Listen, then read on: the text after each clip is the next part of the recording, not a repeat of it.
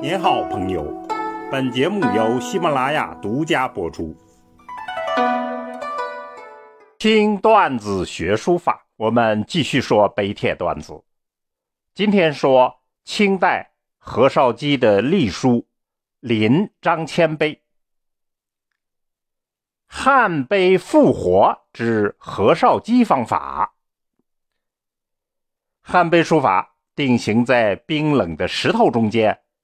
历尽了千年的风霜雨雪，清代碑学热之际，集大成者何绍基以自己别具一格的方法，使古老的石刻书法复活了。听我从头说起。何绍基出身于官宦世家，可是走进官场，他却事事看不惯，总是提意见，最后因为。肆意妄言而被免职了。从此，他就开始四处讲学，借讲学游遍了名山大川，饮酒赋诗，寻访古碑。他博通经史，尤其精于小学，也就是文字学，旁集金石碑版。那么，此时正是碑学热潮，他就边收集。边临摹，在大量临习的基础上，精通了个体书法。隶书尤其精彩，被公认为清代第一。他早年就喜欢汉碑，被革职之后，就受邀去山东讲学，开始了大规模的汉隶临习。当时他反复临习了能搞到的所有汉碑，包括李器碑、乙英碑。曹全碑、石门颂、华山碑、恒方碑等等，尤其是个性特色突出的张骞碑，何绍基晚年竟然练了近百通、一百通，成为书坛上的一个特异现象。关于灵骨，何绍基有自己独到的理解，他的名言说：“前者学古。”得其形表，实者学古得其法纪；高者学古求其神志。说白了，他的灵骨已经很大程度上就是创作。清代的碑学书法追求金石器，代替了帖学书法普遍追求的书卷气，苍茫。浑厚、拙朴，甚至模糊斑驳的那种大自然鬼斧神工与碑拓的感觉，成为他们追求的主要书风。为了实现这种书风，何绍基可谓不惜代价。他在四川任学政的时候，观察了猿猴而受到启发，发明了回腕执笔法。使腰骨之力集中在指尖上，每次写完字都大汗淋漓、苦不堪言，但他以此为傲，而且晚年还自号猿叟，就是炫耀那貌似猿猴之笔的古怪之法。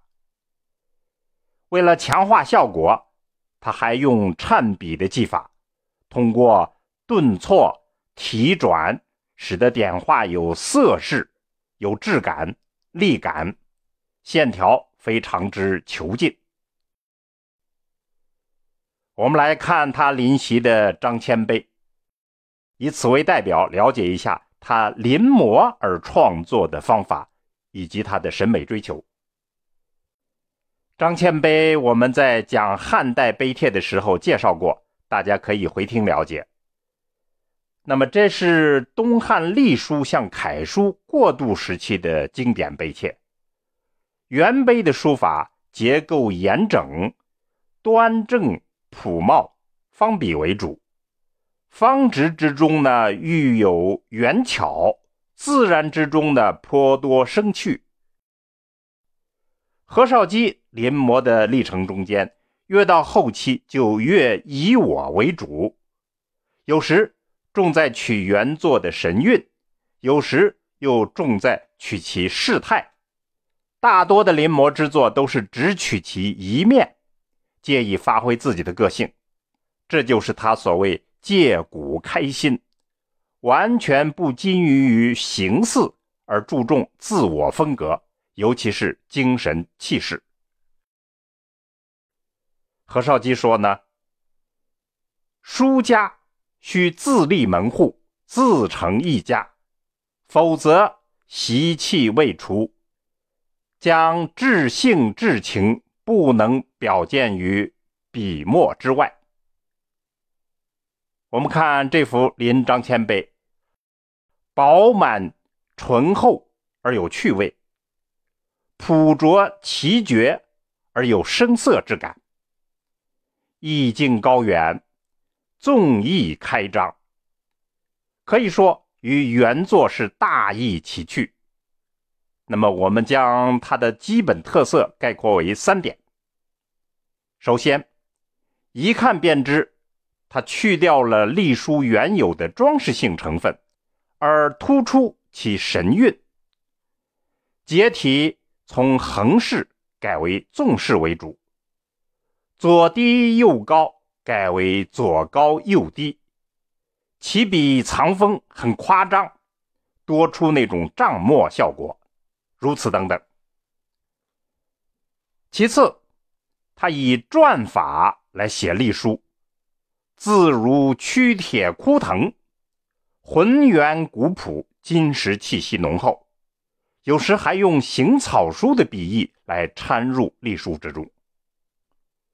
第三，在原作的厚重中间加入了灵动之姿，他甚至重心上移。大量的字显得不平稳，而整体依旧是和谐统一、气脉贯通，保持了原作的朴厚，而又多了一种雅韵。临碑是学书者的日课，临摹走向创作，历来专家们指引了复杂的路径，而何绍基他这个临张谦卑。